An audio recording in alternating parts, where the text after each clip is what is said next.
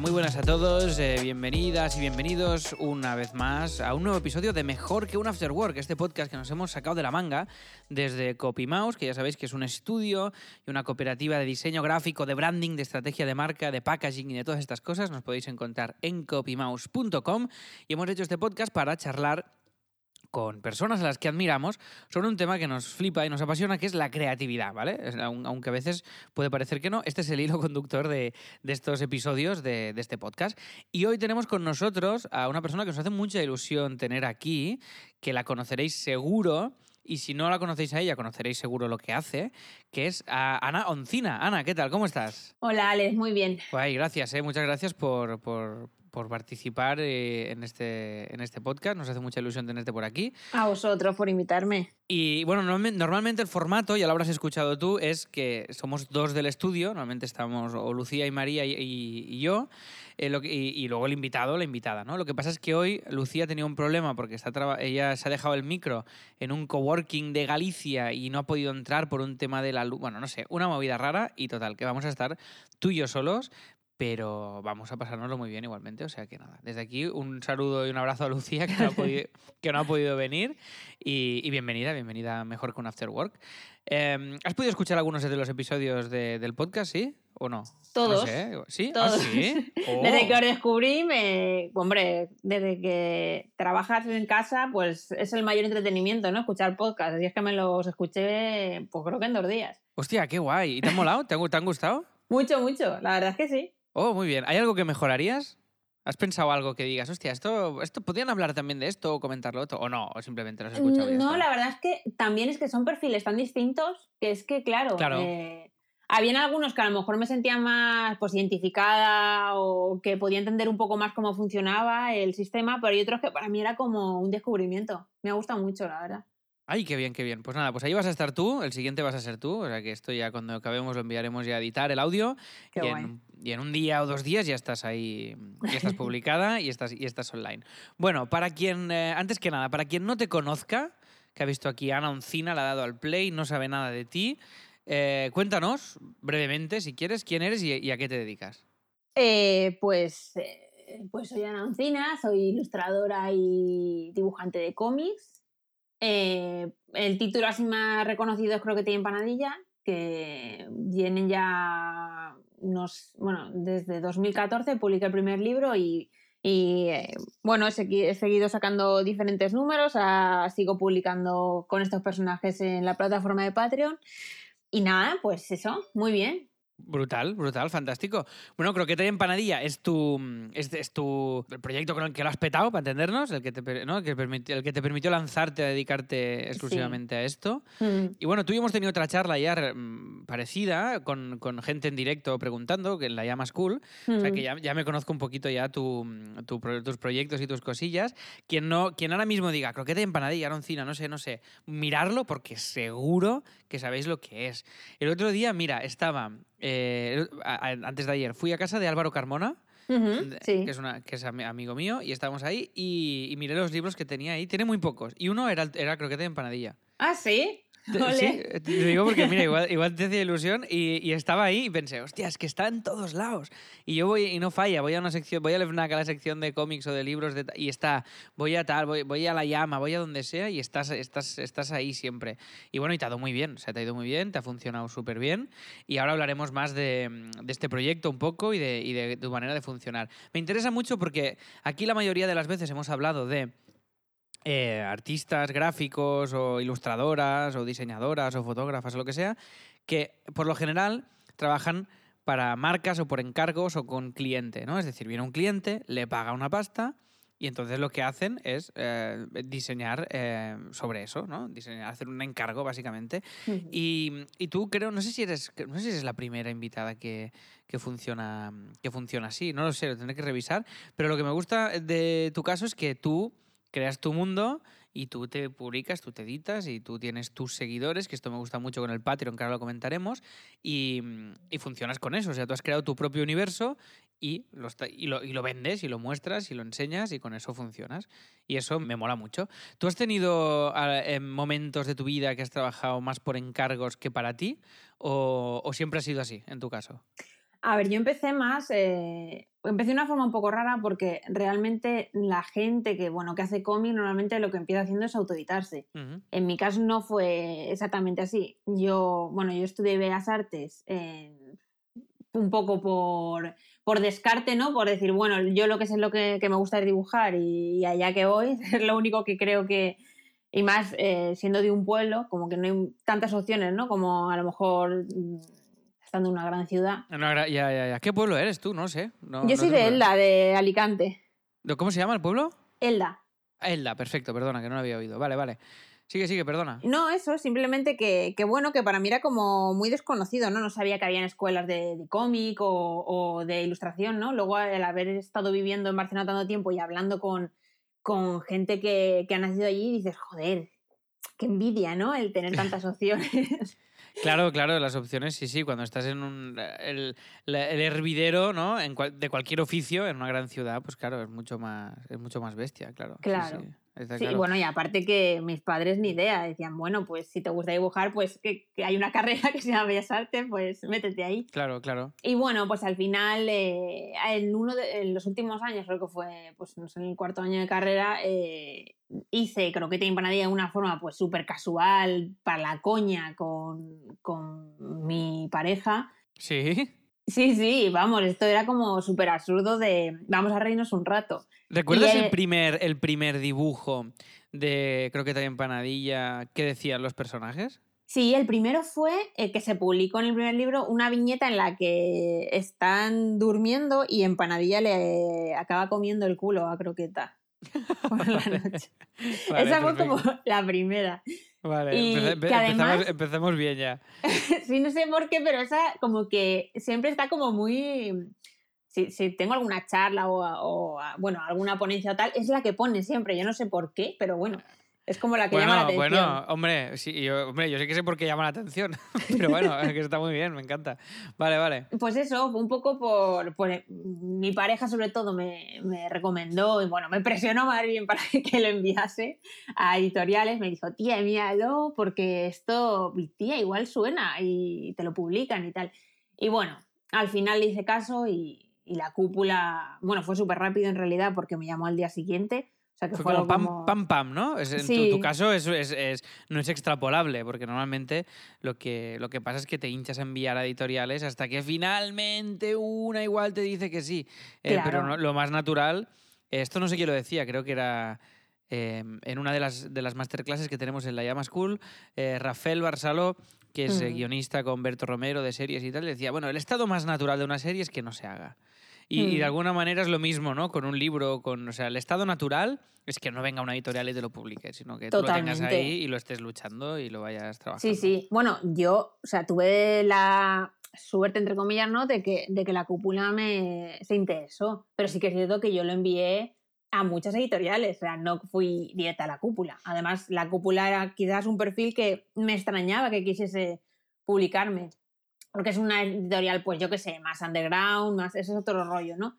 Ahora ya igual ha evolucionado un poco, pero en ese momento yo pensaba que ni de coña iban a querer sacar. Creo que tienen para allá. Pero bueno, Qué guay, qué guay, qué guay. la verdad es que fue todo como muy rodado, ¿no? Me dijeron que sí. eh, bueno, yo seguía currando, pues eso, de camarera y, y haciendo, intentando vivir, sobrevivir mientras estudiaba. Y, bueno, empecé a ir todo bien, empezó a ir todo rodado. eh, empezaron a salir proyectos de, libro de texto, libro infantil, y entonces al final pude dejarme pues los curros más batalleros para sobrevivir y dedicarme de lleno a la ilustración. Qué guay, qué guay. Ta- ¿Tardó mucho desde que te publican hasta que... O sea, ¿tardó, tardó en ir bien el proyecto? O sea, ¿te lo publicaron y tardó tres ediciones en petarlo o salió y ya fue bien directamente? A ver, en realidad fue bien porque la primera edición se agotó en un mes. Joder. También es cierto que, claro, eh, la primera edición era, mm, no era demasiado grande, era de una edición más cortita, pues yo qué sé, serían de unos 1500 ejemplares. Bueno, oye, 1500 en algo así, sin tener una marca previa, ni un nombre, ni nada, mm, es mucho. O sea, no, Hombre, no, no yo, lo sí, sí. No, no total. despreciemos porque es muchísimo. No, no, para nada. Pero, pero bueno, que, que estaba siempre como. De hecho, mi editor me lo comentaba, en plan, bueno, vamos a ver cómo va esto, porque esto está yendo muy bien, pero, pero igual, eh, igual un día se deja de vender, ¿no? Claro, siempre esa prudencia, que, que es- pues eso es un buen editor, es, es sabio, porque si no, a Mm. veces te, puede, te flipas y la lías. O sea que. Claro. Está muy, está muy bien. Entonces, bueno, al final, eh, bueno, yo estudié Bellas Artes en Valencia, acabé la carrera y dije, bueno, pues yo tenía como Barcelona como la cuna del cómic, que un poco lo es, realmente. Eh, siempre iba allí, pues eso, a los salones del manga, a los salones del cómic, lo tenía ahí como, pues yo qué sé, mi ciudad soñada. Y me fui para allá. Me puse a trabajar en un Qué hotel. guay. Mm. Y nada, pues eso, cuando vi que empezaron a llegarme encarguillos, dije, bueno, pues ahora es el momento. Y ya una vez que la cosa empezó a funcionar, entonces empecé a autoeditarme cosas y bueno, a hacerme tienda online. Poco a poco fue evolucionando la cosa.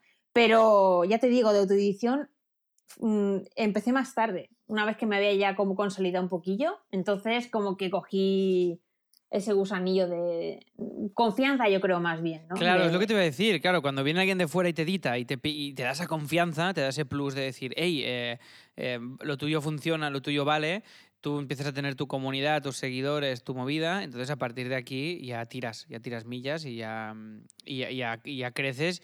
Y, es lo que, y si tú ya tienes el seguidor final que, que es, que es fan tuyo, pues entonces es mucho más fácil eh, que tú tengas ya esa fuerza de, de autoeditarte, de crear tus... Veo que has hecho peluches, ¿no? De, también de, creo que te empanadilla. Sí, bueno, esto era como una... Un sueño, ¿no? Un sueño, sí, sí. Y son brutales, ¿eh? Están muy guays, la verdad. O sea, bueno, esto es una historia un poco rara porque al principio, cuando empecé a hacerme la, la tienda online, la- a la que pringué fue a mi madre, que empezó a coser peluche. Hostia, ¿qué dices? Y Sí, loca, ¿no? sí. Loca perdida cosiendo.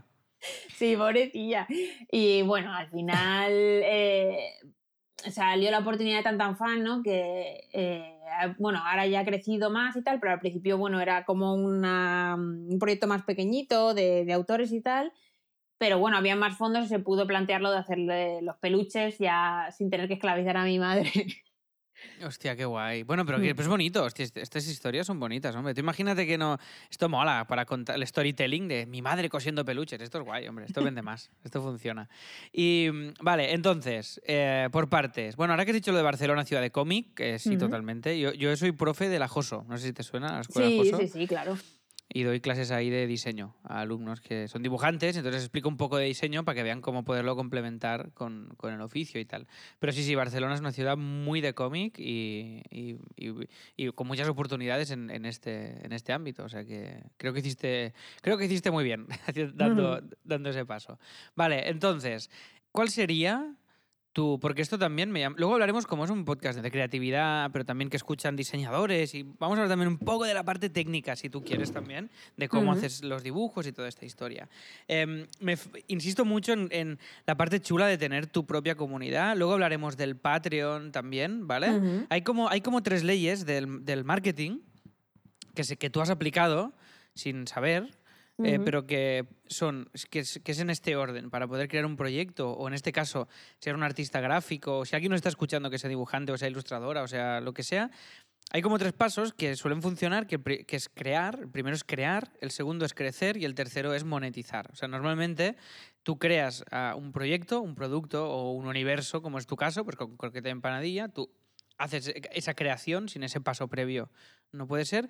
Luego eh, haces que eso crezca ¿vale? En tu caso tuviste, eh, te la salta un poco porque ya te editaron muy rápido, pero normalmente, pues hoy en día con un Instagram, pues tú puedes ir creciendo y cultivando una comunidad y después ya puedes monetizar cuando tienes tus seguidores, ¿no? Que es lo que estás haciendo tú también. Mm. Y nada, son tres, tres puntos que me han venido ahora a la cabeza, que siempre cuando hacemos proyectos, esto más ideas de negocio y tal, la, siempre están como concepto y creo que es aplicable también a artistas, a artistas a nivel, a título individual, o a ilustradores o a ilustradoras, que no es solo para negocios y creo que puede ser, ser útil. Entonces, vale, perdona, ¿eh? que he hecho el paréntesis este. Entonces, tema em, proceso creativo tuyo. Tú tienes un proceso creativo. eh, bueno, Mm. cuéntanos, ¿cómo, cómo- es tu día a día? ¿Cómo, ¿Cómo trabajas para sacar adelante tus viñetas, tus historias? Porque claro, tú no solo haces un dibujo, sino que detrás de cada dibujo hay una idea o hay una historia que quieres contar. Si es un cómic más complejo, luego has, hecho otro trabajo del que ahora hablaremos también. Pero ¿cuál sería un poco mm, tu, tu día a día o tu manera de, trabajar? A nivel, ¿Cómo gestionas la creatividad y las ideas que te vienen? A ver, yo eh, normalmente mm, tengo como 50 libretas. En cada libreta supuestamente es para una cosa. Al final acaba todo mezclado, pero. Vale. una cosa te refieres a un proyecto diferente cada una, ¿no? Exacto. Sí, Vale. pues por ejemplo, tengo una para Patreon, tengo otra. eh, dentro de Patreon tengo una de Croqueta y Empanadilla y otra de. Bueno, de mis tiras con mi personaje. Eh, tengo otra donde apunto eh, tirar chorra para Instagram. Eh, bueno, ahora estoy justo haciendo un cómic y tengo otra también solo para ese cómic. Bueno, tengo como 50 libretas, que al final luego, eh, al final la que pillo, si tienes alguna idea en la cabeza, la quieres apuntar rápido y la apuntas en cualquiera de ellas. Y luego es un caos.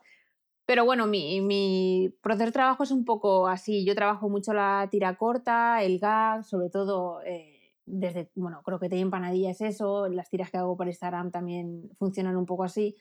Entonces, eh, bueno, yo apunto casi todo en, una en la libreta, me hago sobre todo, me viene mucho eh, la escena por imágenes, entonces me hago como un pequeño story. O si tengo las, las caras, las expresiones de los personajes muy claras, me, Ya las me- haces, ¿no? claro, directamente ya me, me hago eso porque a lo mejor digo, jolín, la gracia de esta tira es la cara que están poniendo. Entonces enseguida me la dibujo. Y si no, eh, si voy por la calle que pasa, porque te puede venir una idea en cualquier momento, una situación que estás viviendo que, que te hace gracia y dices, ostras, esto es pa' croqueta y empanadilla, tío. O, bueno, situaciones con amigos, o pues al final tiras de móvil, eh, de notas de móvil. Y, y bueno, la organización es un poco caótica realmente. Al final, yo siempre tengo una agenda en la que me voy apuntando, eh, no sé, no decirlo, como metas o como logros, ¿no? Un poco como, como puntos durante el día a los que debería cumplir o debería llegar. Pues no sé, tengo que hacer una tira para Instagram eh, o, tengo que publicar dentro de cinco días las tiras de Patreon y me organizo de pues eh, tienes que escribir todos los guiones, al día siguiente tengo que empezar a dibujar y me doy como tres, cuatro días para terminar las tiras. Intento como organizarme un poco el trabajo, que luego al final es un caos y, y hay días que te cunden más y días que te cunden menos. Y, ¿Y, esta organización la haces con, con listas o, o tienes un rollo, un Google Calendar que es rollo ah, bloqueando franjas de tiempo? ¿O es rollo una lista de cosas y, y- y es más o menos? ¿O cómo va? Yo lo hago todo eh, con listas en papel y es que utilizo agenda. Es que, mira, lo del Google Calendar, por ejemplo, ahora que me has pasado la cita y todo eso, ¿no? Para, para hacer el Sí. Eh, para mí es como un mundo nuevo. o sea, me parece Vale. como, como digo, joder, digo, igual estoy haciendo aquí la, la imbécil y seguramente desde el ordenador podría estar haciéndolo todo y me llegarían notificaciones y todo, pero, pero bueno, no sé, os- eh, mm, soy muy novata en todo esto, la verdad. Soy muy de papel aún con, con todo este tema. Vale, vale. No, no, bien, bien. Funcionas muy bien así. Yo conozco mucha gente que también lo hace con papel. Yo no puedo con la agenda con papel, no puedo. Porque la del ordenador me avisa y, y me es mucho más fácil. Y Claro, eso estaría a- genial, la verdad. A mí eso me vendría perfecto. Claro, entonces te va avisando, no tengo que estar pendiente. Si me he dejado la agenda, ya la he cagado, porque ya no sé dónde tengo nada. Entonces yo, si no desde el móvil, pam, veo todo lo que tengo. Y para mí el Google Calendar, bueno, a mí me salvó la vida porque yo me, ol- me olvidaba. Al principio no apuntaba nada. A lo mejor eh, llega un lunes, cambio la página, porque a lo mejor el viernes cuando termino de currar no, he- no he cambiado la, la semana y de repente llega el lunes y tenía una entrega a las 10 de la mañana. Esto es un clásico, esto es un clásico. Yo me he olvidado de reuniones. Porque, o sea, cuando. Y por eso digo, calendar siempre. Y, y, y ley sagrada, antes de ir a dormir, mirar calendar. Para ver qué tengo mañana. Porque si no es lo típico, ¡Hola! Tenía hoy esta reunión, ¿qué dices? Y es como, ¿sabes? Y, y en cambio con el calendar siempre todo, todo a mano y todo funciona. Muy bien. Vale, entonces, em, tienes. eh, vale, te organizas así, tienes la idea. El, el- el proceso desde que te viene una idea de una, de una secuencia, de una viñeta, de un. Ujú. Bueno, de una página, de, por ejemplo, de croqueta y empanadilla o de lo que sea, que tiene cuatro viñetas, ¿cómo, qué, qué- qué pasos hay desde que eh, empiezas a, a- a dibujarlo hasta que tienes el final? ¿Qué- cuál- ¿Cuáles son los, como los, como hay, vale, el boceto, le- si tienes alguna expresión de la cara ya te funciona, el texto lo haces al final, lo haces al principio, el color lo pones al final o ya sabes qué color le vas a poner. ¿Cuál es un, un poquito la, la secuencia que sigues? Eh, depende mucho de si es para, para Patreon o si es para Instagram. Yo Ah, sí, vale. Uy, vale, vale. Trabajando la, la, la tira corta, ¿no? El gag, yo con croqueta y empanadilla lo que hago es pues eso, eh, una historia cortita. Si es para Patreon, sí que eh, si es más larga, puedo utilizar más páginas. Eh, al final es un formato más formato libro, porque es un 17 por 24. Bueno, es otro formato distinto que si es para Instagram, que es un formato cuadrado. Y yo lo que intento es que en una sola página, o sea, en, un, en ese cuadrado, ya estén todas las viñetas, que suelen ser cuatro máximo. Porque si no. Cuatro, sí, cuatro o cinco, ¿eh? Ahora veo que tienes uno de cinco, por ejemplo. Sí, puede ser que alguna a lo mejor no haya podido condensarla como quería y digo, bueno, pues en cinco se queda. Vale. Pero ahí sí que te partes, me parte un poco más la cabeza en intentar que, que, quepa en, en, ese formato, porque al final eh, Instagram es muy rápido, la gente no se va a parar ahí a leer eh, yo que sé. No, no, ni a leer ni a, ni a ver la segunda imagen, generalmente. Nada, claro. Haciendo un slide hacia el lado. Tiene que ser un único impacto. Sí, Exacto, sí, sí. Entonces, eh, bueno, me, em, con Instagram incluso a veces pierdo mucho más tiempo en hacer una tira eh, porque me planteo qué, quiero contar, cómo lo quiero contar e intentar eso, que, que si es en, en, una sola imagen, en dos, en tres o en cuatro, pero que quepa ahí. Y a veces pues eh, pierdes mucho más tiempo en eso, en cómo contarlo, que al final en lo que quieres contar. Bueno, claro, claro, claro. Bueno, porque lo que quieres ya lo tienes en realidad, ¿no? Cuando te sale la idea y, luego es cómo, hacer que esta idea, que esta misma premisa, eh, se cuente de la mejor manera posible con, las con la menor cantidad de imágenes y palabras posible, porque al final eh, de, eso, se trata, de ir eliminando todas estas cosas para que nos quede la síntesis, ¿no? Al final de todo. Entonces, eh, luego para Patreon es distinto porque al final yo sí que, pues eso, vivo una situación que considero que es graciosa o que es muy croquete empanadilla y la escribo y me dejo como mucho más llevar. Eh, a lo mejor eh, doy más protagonismo, pues eso, a, transiciones entre viñetas, a que la narratividad pues sea distinta, ¿no? no sé, trabajo mucho más lo que es la historia que siendo una tira para, para Instagram. Que es como que se quede el mensaje y el mensaje y ya está. Que es el sentirte identificado, básicamente. ¿Y por qué esta diferenciación entre ambas plataformas? O sea, me, me, mola mucho que exista, pero me quiero saber por qué. Eh, al final, porque yo para Patreon lo que estoy haciendo es más cómic, más eh, mm, no estoy respondiendo a algo rápido para que la gente lo vea, se identificado. Bueno, vale, podemos decir que ahí te, te, explayas un poco más, ¿no? Tienes más, tienes más recorrido, o sea, tienes más tranquilidad para contar las cosas. En Instagram eh, eh, tienes más la urgencia de, de buscar el impacto rápido y aquí puedes recrearte un poco más y no correr tanto y no ser tan exigente con eso. Sí, al final para Instagram tú lo que estás haciendo al final es intentar llegar al máximo grupo de gente. Quieres que llegue más gente, que conozca tu trabajo y en cambio en Patreon no, ya es gente que te conoce, de hecho está pagando por, por ese contenido, entonces, eh, no sé, como que no siento mm, esa, no presión, pero pero como que me, que me dejo más llevar, ¿no? Como que ya siento que esa gente ya sabe lo que hago y que, que, no tengo que estar como a la altura, ¿no? Sí, ya, ya, no tienes que venderte, sino que ya te han comprado. Entonces es más fácil, ¿no? Sería un poco esa historia. Vale. Vale, mola. Entonces, tú ya tienes la idea, tienes, has encontrado la, la, síntesis en la que contarlo. ¿Todo este proceso lo haces a mano o es digital? Ya cuando empiezas a hacer el boceto, la, si van a ser cuatro viñetas o van a ser cinco, eh, ¿tienes una plantilla del marco de las viñetas? Eso también me interesa mucho preguntártelo. ¿O lo haces cada vez? Es una chorrada, pero creo que es importante. ¿Y, y ya en qué momento pasas del papel a lo digital? Pues, a ver, yo eh, lo que es es el tema de mm, guion o hacerme una story es en libreta. Vale, Una vez que ya, o sea, pero me lo hago como muy pequeñito, ¿eh? Me hago como, me dibujo una página y me hago viñetas con números. Entonces, en cada número yo me voy poniendo lo que dice cada personaje. Ni siquiera hago dibujos a ah. veces. Vale, vale, y el número te lo pones abajo. Sí. Entonces digo, en la ah. viñeta 1 dice este uh, Qué bueno esto, hostia, me encanta, me mola mucho. Hmm. Si esto tuvieras, si tienes alguna foto que nos puedas compartir, no ahora, ¿eh? después, para ponerlo en las notas de, este hmm. programa, me molaría muchísimo poderlo ver. Claro, sí, sí. Tengo un montón. claro, vale, pues sí, sí, pues un par de fotos me encantaría, me encantaría para verlo. Hostia, me mola mucho. Vale, vale, guay, guay, guay, vale. Entonces estás ahí a mano, ¿no? Todo esto, vale. Sí. ¿Qué? Siguiente. Después de esto. Luego, esto lo- directamente me pongo a trabajar en digital. Antes sí que me hacía el boceto en papel, incluso me escaneaba el papel, ya lo eh, hacía la tinta como ya el acabado final en digital, pero ahora ya no. Ahora ya directamente a boceto en digital y ya lo hago todo en, en digital.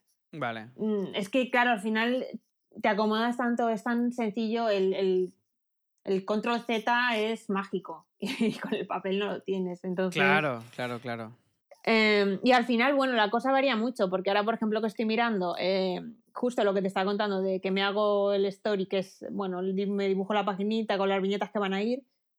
Al final, eh, luego al pasarlo en digital, hay veces que, claro, si te haces el story ayer y hoy eh, tu cabeza es distinta, cambio muchas cosas Claro, claro, es un proceso. Claro, sí, sí. evoluciona mogollón.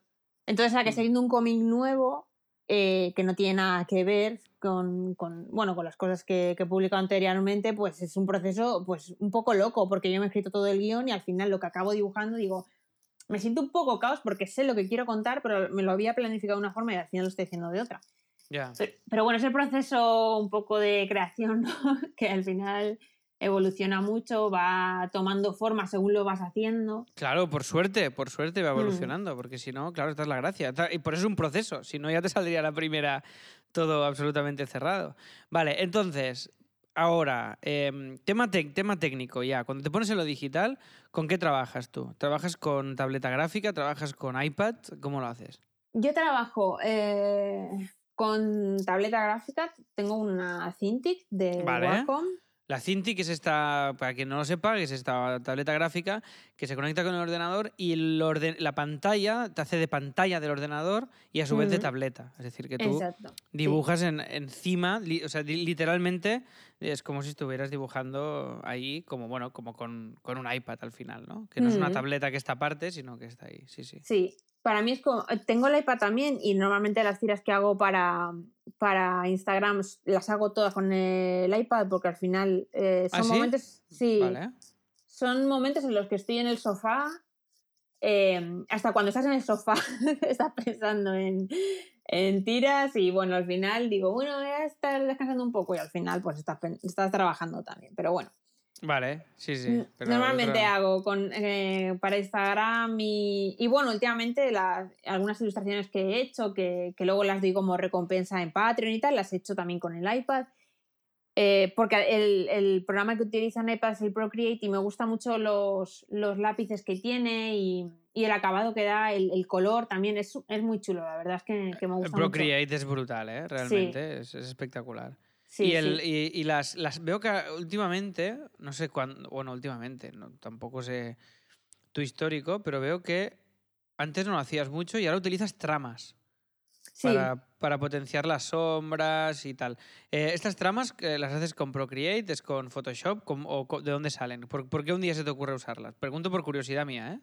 Sí, a ver, el tema trama a mí siempre me había molado mucho porque, bueno, siendo lectora de manga, la trama Claro. siempre era que me, que me llamaba la atención y yo, jolín, ¿cómo, ¿cómo funciona esto? Y al final, bueno, conforme, conforme te vas metiendo un poco en el mundo digital, pues vas descubriendo. Yo eh, normalmente en la Wacom trabajo con Clip Studio o Manga Studio, según Manga Studio, ¿vale? Sí. ese, ese mismo programa. Y, y bueno, allí hay, hay una opción de trama que, que es muy sencilla de utilizar y enseguida lo, lo he ido pillando. Y luego en Procreate me bajé unos, eh, sí, un pack de lápices de estos que eran de trama y también lo, lo utilizo. Ah, ya está. Hostia, qué guay. Vale, vale, vale. Muy bien, muy bien, muy bien, muy bien. ¿Y el, y el color? ¿Qué criterio utilizas para, para el color? ¿Es intuitivo totalmente o tienes tú ya tus paletas y tus historias ahí montadas? Pues, a ver, tengo mis paletas, pero sí que creo que hay mucho de intuición, porque he ido evolucionando un montón y tengo la misma paleta desde hace, casi desde que empecé. O sea, a mí... ¿Lo, lo haces, la mantienes a conciencia como un acto de conciencia de marca? Uh, o sea, te- es decir, ¿tienes ganas de cambiarla más, pero no la cambias para mantener tu marca? ¿O, o- simplemente te mola esta y te flipa y ya está? A ver, he tenido momentos, es que si ves mi Instagram hay momentos en los que me da por unos tonos y estoy haciendo tiras un montón de tiempo con unos tonos y de repente se me da, se me va la pinza y digo, bueno, pues ahora me apetece que la línea en vez de negro esté en verde. Vale. Y ahora, por ejemplo, estoy ahí, estoy en ese punto en el que me apetece hacer el dibujo en, en otro color. Entonces, fuerte, es, ¿eh? Sí, es sí. según me da, es según me da, pero, pero bueno, yo creo que es que es trasteando. Al final, de repente te pones a tocar y empiezas a descubrir ciertas cosas que de repente dices, ostras, pues esto queda bien y empiezas a tirar por ahí, pero es un poco intuitivo. Vale, vale, no, no, no, está bien, está bien. Es que a veces esto está muy bien, porque esto también lo vamos descubriendo en este podcast, que muchas veces eh, queremos darle nombre a todo y a veces es simplemente mm, nombre o método. Y a veces es que es tan sencillo como la intuición, o sea, muchas veces, ¿sabes? A ver, O sea, yo recomiendo sobre todo utilizar una paleta reducida. Al final, mm, mm, yo al principio, claro, no tenía mucha noción de- del color y, y- y quieres hacer algo a todo color y es bastante abrumante, la verdad. Es, es que el, el- la- el tema teoría del color es mm, una locura y te crees No, que... no, yo estoy totalmente de acuerdo contigo. Yo las veces que he intentado ponerle palabras a todo esto, he acabado loco. O palabras, o sen- y al final yo, mira, yo hago las tiras mías que hago para mi Instagram, las he hecho en blanco y negro.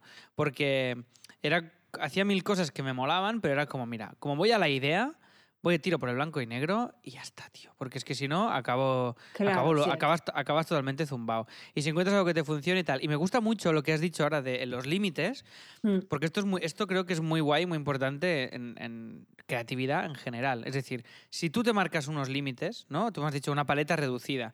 Pues si tú te Ujú. marcas unas normas del juego que a ti te sirven, creo que esto es buenísimo para estimular la creatividad. Es decir, em, si tú, si por ejemplo, ¿eh? si tú vas a un, a un niño al cole y le dices, tema libre, haz una redacción tema libre, este niño se va a volver loco. mm. Porque es un mundo de posibilidades tan grande que o es, una, que o es alguien muy creativo y con una capacidad de, de decidir muy, muy firme, o le va a Mm. costar. En cambio, si tú a ese niño le dices, mira, tienes un árbol, una pelota y un, y un, y un pájaro, con estos tres elementos, créame un- una pequeña historia. Mm. Le va, le va a ser mucho más fácil. Entonces, si tú tienes lo que, una paleta reducida o, o decir, mira, pues mis. No, tú ya me has dicho normas que tienes, por ejemplo. Pues mira, en máximo cuatro viñetas tengo que contar algo. No puedo meter más. Eh, si se cuela cinco, pues cinco, pero bueno, si no, cuatro. Eh, el- la, voy a utilizar pues ya la trama como recurso que puedo utilizar. Em, la paleta de colores reducida. Bueno, todas estas cosas a ti te ayudan a, a- crear al final de una manera mucho más, mucho más estimulante y mucho más certera, porque si no, es que incluso estarías tentada de cambiar de estilo, de cambiar de no sé qué, de cambiar de no sé cuántos, de cambiar de todo. Entonces es, no, no, vamos a crear este mundo y luego si queremos ya, crearemos otro distinto. Pero este mundo tiene estas leyes y tiene estas, estas normas que luego nos las podemos saltar. Pero lo que me refiero es que esto- estos límites nos funcionan muy bien para ser reconocibles y ser identificables para, por- para parte de quien nos ve, pero también para nosotros, para, para crear, porque esto es muy importante. O yo qué sé, las tipografías, pues tú me dijiste que era una tipo propia, ¿no? Que habías hecho aquí. te- Sí, bueno, esto fue cosa de la editorial que, que me la hicieron ellos, pero bueno, creo que desde internet te puedes hacer tu, tu propia tipo. O sea, es, es bastante sencillo. Sí, según- sí, sí. Si Mm. escribes las tipografías y algún programa te la crea y ya está. O sea, tampoco. Sí, sí, Mm. directamente. Pero bueno, me mm, no sé si estás de acuerdo con esto que te digo de los límites, ¿eh? Como algo beneficioso para, para la creatividad. En. Totalmente, totalmente. Si es que al final yo me siento, de hecho, mucho más cómoda y llevo ya, pues, dedicándome seis años profesionalmente a esto y es como más cómoda me siento y más cuando tienes que hacer tantas entregas. Yo, por ejemplo, con Patreon, eh, en Patreon utilizo tres colores solo Hostia, y no me salgo de ahí porque es que, claro, tengo que hacer em, seis páginas de cómic cada 15 días y tengo que subirlas. Entonces, si tengo que marearme con el color, perdería muchísimo tiempo. Ostras, qué fuerte, ¿eh? Claro, claro. Es que ves, es que es brutal. Es que va muy bien, va muy bien. Incluso cuando. Aplicable es que a todo, ¿eh? A todo lo que tenga un vínculo con la creatividad. el- la música, por ejemplo. Bueno, sí, lo que sea. Es que. eh, por ejemplo, grandes canciones de, de antes o. han- nada, han salido con tres elementos, que es lo que se podía grabar en aquel momento, y eso hace que funcione. En cambio, si tienes 3.000 millones de posibilidades, hoy en, o sea, a mí me pasa hoy en día con las canciones y tal, no digo que no soy el típico de, ah, ca- la música ahora no mola, la de antes sí, pero sí que es verdad que ahora hay tantas opciones y con un, con un ordenador y cuatro mierdas puedes hacer auténticas locuras y si tú no, no te autolimitas o decir, va, pues este disco lo vamos a grabar solo con esta guitarra y con, y con esto y tal, eso hace que lo que estás creando sea más coherente y, y, y que, y que tus posibilidades sean más sean más, más viables. No sé si me estoy explicando, pero bueno, que Sí. estamos de acuerdo, vamos, en esto. Yo creo que es, que es muy bueno marcarse límites, incluso cuando estamos haciendo un branding, un diseño, lo que sea, es creas tus propias leyes y a partir de ahí, esas leyes que tú te creas, eh, funcionar, funcionar ahí. Porque es como crearte, es como crearte las, ya te digo, las normas de tu propio juego. Y eso hace Mm. que sea mucho más estimulante todo el proceso y más fácil, entre comillas. Y eso es mucho más guay porque ya te digo, si tienes un universo tan amplio de posibilidades y más hoy en día con lo digital y con todo, acabas, bueno, yo por lo menos acabo zumbao. Entonces, los límites siempre muy, muy positivos para a todos los niveles en, en creatividad. Mira, me parece un punto interesante creo que es chulo que, que haya salido esto. Está guay. Vale, pues em, hemos hablado mucho de Croqueta y Empanadilla, que es este proyecto que te ha llevado a ti a, a poder, a- que te ha abierto las puertas a poderte dedicar a esto, ¿no? Podemos decir la primera cosa Ujú. con la, con la que lo has petado. Sí, sí. Y ahora me gustaría hablar de un proyecto que has sacado tú más personal, que entiendo que has hecho cuando has cumplido 30 años, Ujú. eh, y es que se llama Los Fucking 30, ¿no? ¿Es correcto? Los Fucking Sí. 30. Reflexiones de una inadaptada como tú. Vale. Entonces, eh, ¿cómo nace esta idea? ¿Cómo, ¿En qué momento? Porque claro, esto ya aquí, ya el foco ya no está en dos personajes, sino que el foco está en ti. ¿En qué momento te planteas eh, dar, este, dar este paso y cuánto, cuánto, cuánto has tardado más o menos también desde que te viene la idea hasta que esto ha sido ya una, una realidad? Pues esto viene, yo hacía tiempo con Croqueta y Panella, bueno, desde que hice el primer libro, ya el segundo quería hacer cosas distintas. Vale. Eh, al final, bueno, eh, yo Croqueta y Panella los disfruto muchísimo y, y realmente me lo paso súper bien dibujándolos, pero sí que es verdad que, que con Croqueta y Empanadilla era como eh, solo Croqueta y Empanadilla. De hecho, eh, en dos años salieron tres libros. O sea, fue como mucho volumen de trabajo, enfocándome mucho en eso y, y me daba miedo también que, que algo que quizás eh, podía funcionar en el tiempo se estuviese quemando muy rápido. Y al final, pues bueno, también me apetecía contar otras historias y... Pero bueno, también cada uno tiene su proceso, ¿no? Al final, pues eh, quieres contar muchas cosas, pero, pero el tiempo va pasando, también las inseguridades, no te ves, bueno, qui- quizás con... Bueno, el proceso de cada uno, ¿no? No te voy a contar Sí, aquí sí, tampoco claro, no, mis... no. No, pero está bien, está bien, me interesa. O sea, todo lo que me quieras contar en esto me interesa. O sea, que no, no te cortes, ¿eh? Que Bueno, no voy a contar nada nuevo que no sufra cualquier persona, yo creo que cree cualquier cosa, o sea, ya Uf. sea de un dibujo o una canción, que, que los procesos de creación son un poco, pues... Son, son dolorosos. Y más cuanto más te implicas y más si eres tú, además la prota, eso, es horroroso. Si una obra de teatro ya ni te cuento. O sea, como. uf, me imagino. Yo que, hemos hecho, yo que sé, Autónomos el musical, que es una obra de teatro que yo he Sí. escrito con, bueno, Andreu y, Andreu y yo hemos escrito y Mm. hemos interpretamos también. Entonces, eh, durante el proceso hay momentos de qué mierda estamos haciendo, esto no tiene ningún sentido. El día antes del estreno, yo, yo deseando que, que cayera un meteorito en la Tierra para no hacerlo.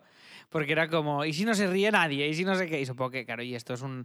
Y cualquier Claro. proceso creativo. Y más claro, tú que venías de un universo muy consolidado, que ya te funcionaba, abrir otro era como, mierda, qué presión, ¿no? Supongo que era una sensación de, de decir, uy, uy, uy, es un salto al vacío. No sé si lo viviste así o no, ¿eh? Claro, exacto, exacto. Tú a lo mejor tienes unas necesidades y Todo para la es sabe como, mucho, pero bueno, ¿para qué te estás ¿eh? mareando? Haz Todo esto que es lo que la gente quiere y ya está. La conclusión a la que yo he llegado, no sé si es la misma que tú, es que tienes que hacer algo que te mole a ti, punto. Sí, O sea, tiene- tienes que hacer lo que te mole a ti como te Mm. mole a ti. Y se acabó.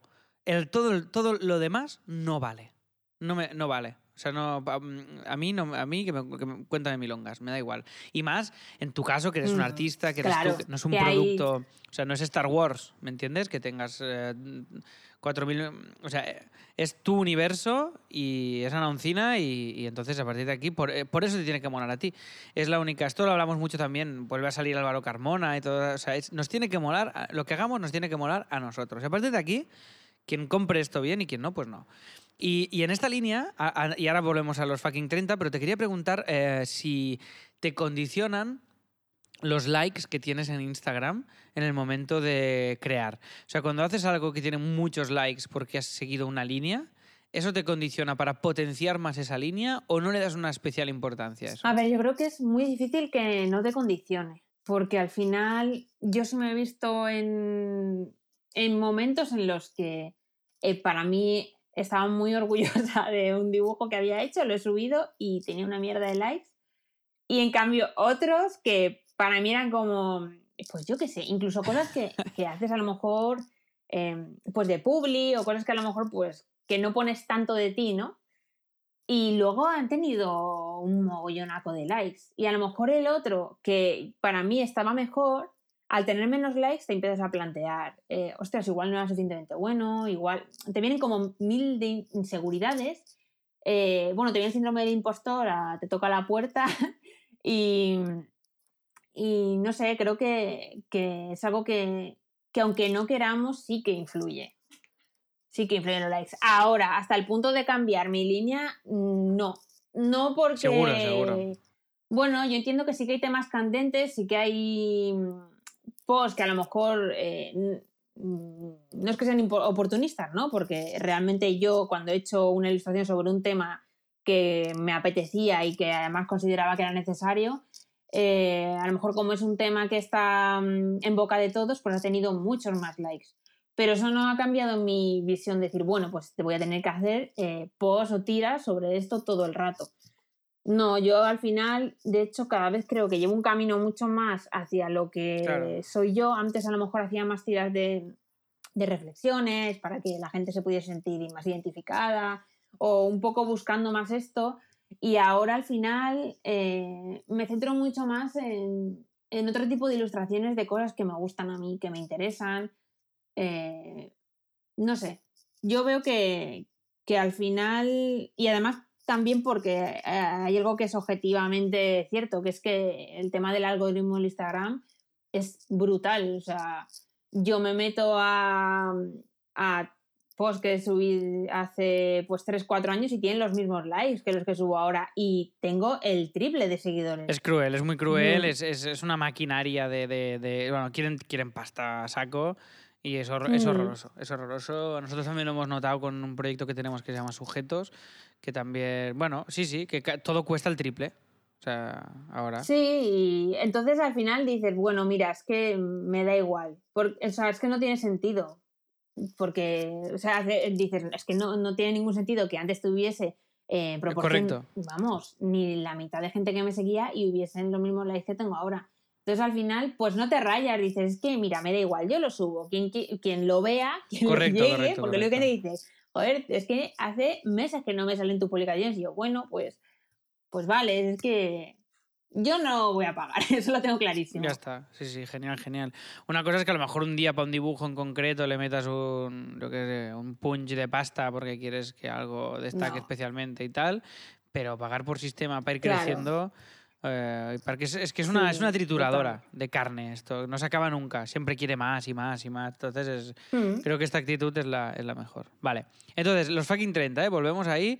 Eh, ¿qué, qué, has querido contar aquí? ¿Por qué te viene esta necesidad de contar, de contar esto? ¿Qué, ¿Qué, cuál es el objetivo de este libro? A ver, pues volviendo a antes, eso, yo quería pues contar algo nuevo, eh, distinto a croqueta y empanadilla, pero al final es bastante difícil huir de lo que estás acostumbrado a hacer, ¿no? Que es, eh, pues, historias autobiográficas y, y, autoconclusivas. Entonces, yo con este libro sí que viví un proceso un poco tortuoso, porque el de hacer una historia completa de, con, un, con un principio y un final, la verdad es que no había trabajado mucho el guion eh, no digo en este libro, sino que en, mi carrera, por decirlo de alguna forma, ¿no?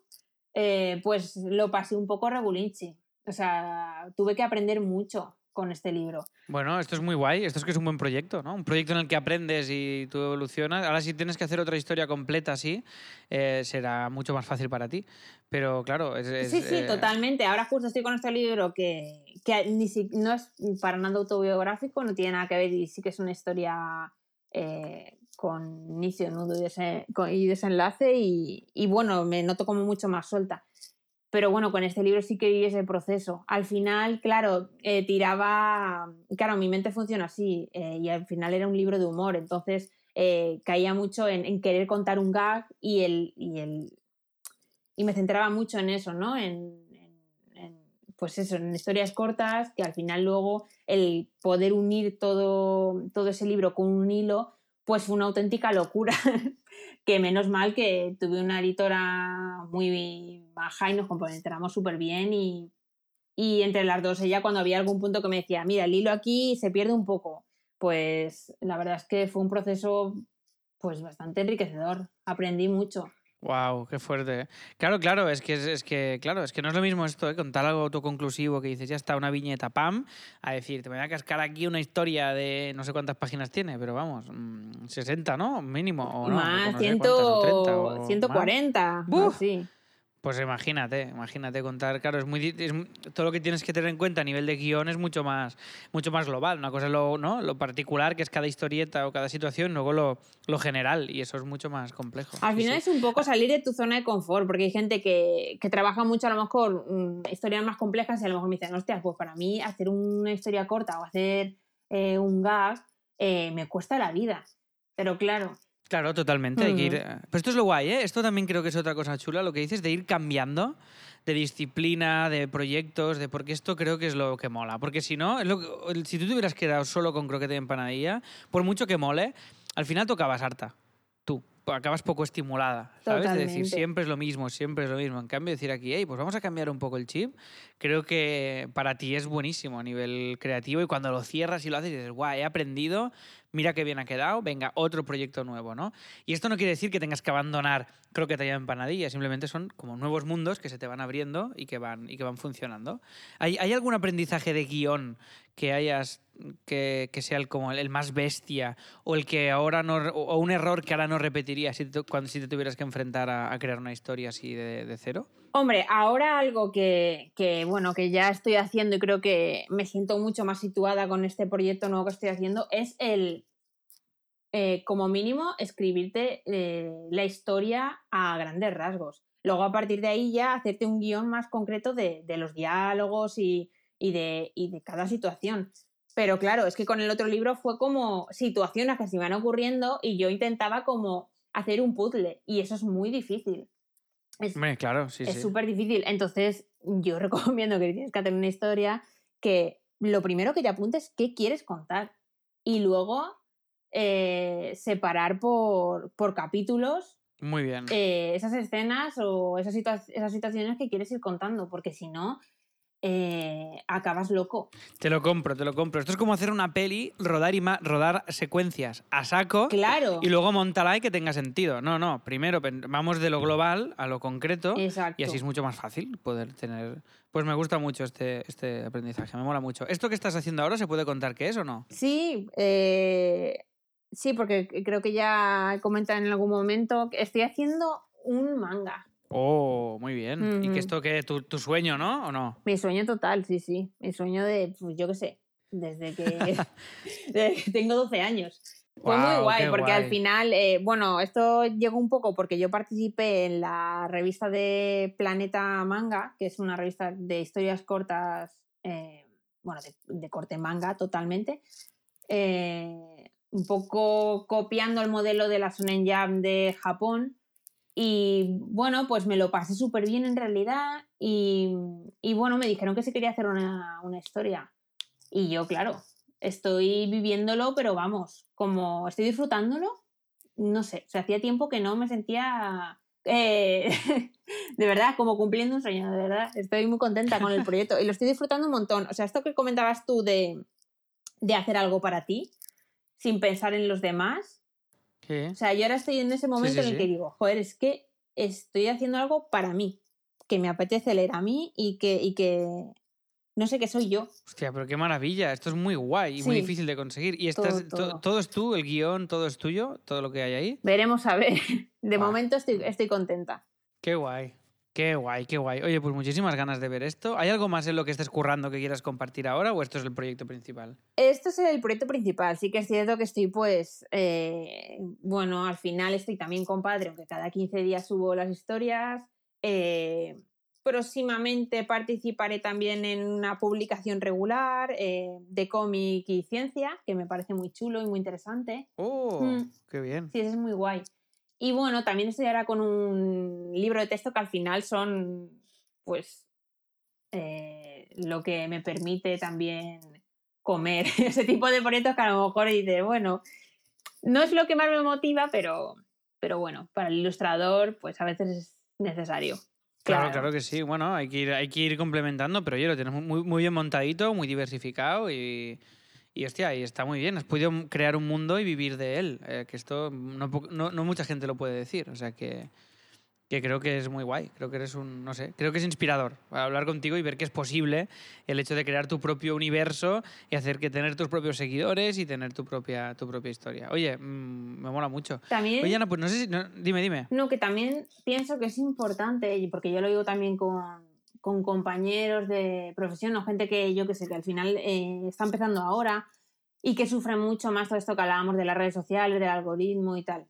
Yo sí que es cierto que eh, yo cuando envié creo que tenía empanadilla, yo ni siquiera tenía Instagram. Yo envié el proyecto, eh, salió todo más o menos rodado y a partir de ahí pues me creé redes sociales, sobre todo pues para el tema de firmas, para que pues para que la gente supiese un poco si había alguna promoción y tal. Pero sí que es cierto que eso creo que condiciona muchísimo. Y, el intentar huir de el querer gustar es mucho más complicado que a lo mejor el proceso que yo tuve que hacer. Que ahora esas cosas igual me afectan menos porque, bueno, mi proceso creo que fue como muy sano. Eh, en ese momento esas cosas no me influían.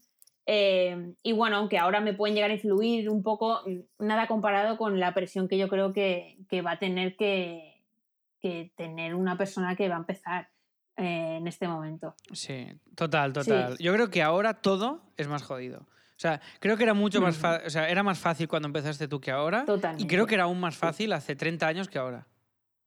O sea, es como, ¿no? O sea, to- todo ahora es más difícil porque hay, hay mucha más, eh, o sea, la- tiene cosas muy buenas, las redes, y te- y- pero también tiene cosas malas, que es que hay mucha más competencia, mucho más Mm. ruido, cuesta mucho más destacar, ¿no? O sea, entonces, eh, antes era como quien tenía ganas de hacer algo y meterle caña y brillar por algo, pues lo, lo- lo podía hacer. Pero bueno, es raro. Es, eh, o sea, es, es difícil, es difícil y es lo que tú dices. Pero bueno, perseverar, insistir ahí. Esto lo decía Ignatius también en una masterclass de la llama, hablando de dedicarse a la comedia. Es tú, sigue tu camino, no, no, no vendas tu, lo que tú crees que tienes que hacer y persevera, persevera, persevera, persevera, persevera. Y esas, no, no sabes si saldrá bien, pero es la única manera de conseguirlo. Sí. ¿Sabes? O sea, Totalmente. es un acto de fe a largo plazo, a saco. Y... No, y probablemente en muchas ocasiones te digan que no, pero es que eso no significa que lo que estés haciendo esté mal o sea malo o igual te, te toca evolucionar o no has dado con la persona que tenía que ver ese proyecto. O sea, que tienes que seguir eh, trabajándolo y seguir moviéndolo y... O sea, porque te digan que no no significa absolutamente nada. No se, no se acaba ahí tu, tu carrera ni tu... No sé, ni tu vocación, ¿no? Por decirlo de alguna forma. Absolutamente, absolutamente, absolutamente. Y una cosa que tienes tú que también recomiendo es diversificar. O sea, creo que esto es muy importante.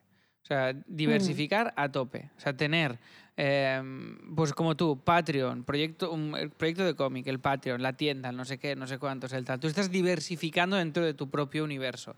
Y esto es brutal, porque si te falla una cosa, tienes la otra. Y si te- si te- ¿Sabes? Y si te falla, o sea, y, es- y este equilibrio creo que es muy, muy importante tenerlo en cuenta. Porque si no, mm, deja- metes todas las, toda la apuesta a una misma cosa y entonces es mucho más complejo que te pueda salir. Pero bueno. Pues nada, oye, eh, Ana, yo creo que ya estamos. Eh, ¿hay, hay algo que, que te haya quedado en el tintero que quieras comentar?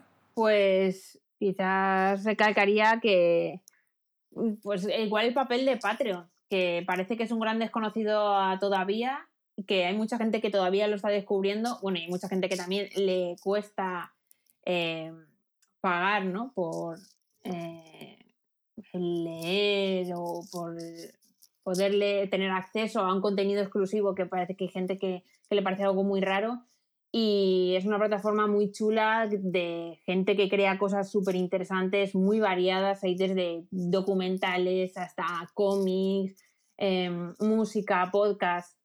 eh, de gente que emprendedora que hace cosas muy, muy chulas. Y bueno, yo creo que, que aunque ahora, bueno, desde hace muy poquito, desde hace medio año ya ha llegado a España, pero creo que de- aún es un, como un gran desconocido para, para la gente de aquí. Totalmente, estoy totalmente de acuerdo. Es un tema cultural, como muchas otras cosas que aquí vamos un poco con delay.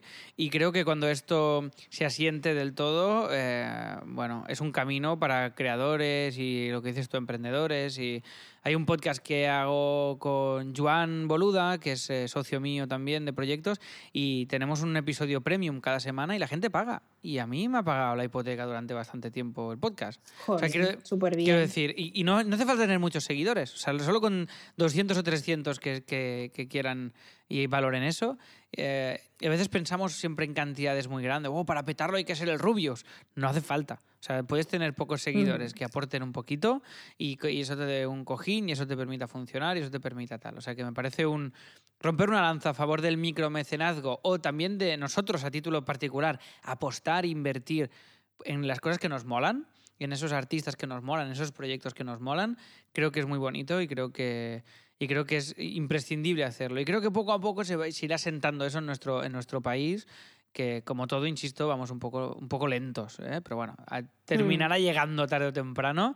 Y me gusta mucho que, que tú seas un ejemplo mm, viviente de que, de que se puede y de que esto es una herramienta muy, muy potente. O sea que fantástico. Pues nada, Ana, oye, para terminar, siempre preguntamos a quién te gustaría que entrevistáramos en este podcast. Aquí, alguna, alguna, alguna ilustradora, algún artista que te molaría escuchar una charla como la que hemos tenido hoy aquí. Ay, ostras. Mira, no lo he pensado y eso que, que- que me he escuchado todo. Vale, el no te preocupes, si no ya me lo dirás, tranqui. esto. Bueno, mira, alguien que, que me gusta mucho, bueno, además de, de que admiro muchísimo su trabajo y es amiga y es muy buena, es Jenny Espinosa. Vale, pues que ahora ha sacado su primer cómic hace poco y ah, bueno, es una tía que, que ha trabajado con marcas muy, muy tochas, sobre todo hace ilustración muy potente. Y bueno, si le echáis un ojo al Instagram, eh, lo veréis que, que tiene un trabajo súper visual, súper colorido y es muy chulo, la verdad. maravilla, pues ya está, pues apuntada. Y tú- la conoces tú, ¿no? Sí, sí, sí, es de Badalona y cuando estaba yendo en Barcelona, pues hicimos, nos hicimos muy amigas Ah, qué bien. y es muy Pues buena. oye, ya, con todo el morro ya, ya te encargo que nos cruces un mail, ¿vale? Para, Vale, claro. para invitarla. Y ya está, así es más fácil. Vale, pues oye, pues ya está. Eh, a ti te encontramos los fucking 30, croqueta y empanadilla, todo lo que hace Ana, seguidla en Instagram, que es Ana Oncina, eh, o en su web, que básicamente es anaoncina.com. Y ahí podéis ver todo, podéis comprar y podéis entrar en Patreon y darle soporte para que pueda seguir creando y vosotros tengáis también pues vuestros vuestras vuestras ilustraciones personalizadas y todas la, y todos los ¿cómo se llaman los premios? No, ¿cómo se llaman? Eh, ¿Cómo se llama lo que tienes en Patreon? ¿Cómo- Recompensas. Esto, recompensas, premio iba a decir. Bueno, es un poco lo mismo, pero sí, recompensas que, que se pueden tener aquí. Y además que es que, o sea, entraría mismo en patreon.com anoncina porque es que vamos, podéis, podéis aportarla, desde- eh, a- apoyarla desde 1,50 al mes, 3,20 o 4 euros. O sea, esto está, vamos, Súper bien. tiradís, tiradísimo. Tiradísimo, tiradísimo, tiradísimo. O sea que ya estáis tardando, entrar ahí y le echáis un vistazo. Y nada más, Ana, que muchas gracias de verdad por haberte pasado. Ha sido un lujo. Creo que va a ser interesante para los oyentes. Para mí lo ha sido, yo he aprendido mucho. Así que seguro que los oyentes también. Y, y muchas, muchas gracias de verdad por, por haberte pasado por aquí. Gracias a vosotros por invitarme. Ha sido un placer.